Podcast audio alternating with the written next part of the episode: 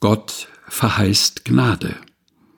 Aus dem Buch des Propheten Jesaja, Kapitel 54, die Verse 7 bis 10.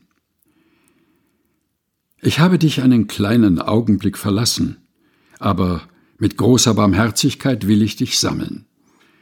Ich habe mein Angesicht im Augenblick des Zorns ein wenig vor dir verborgen, aber mit ewiger Gnade will ich mich deiner erbarmen, spricht der Herr, dein Erlöser.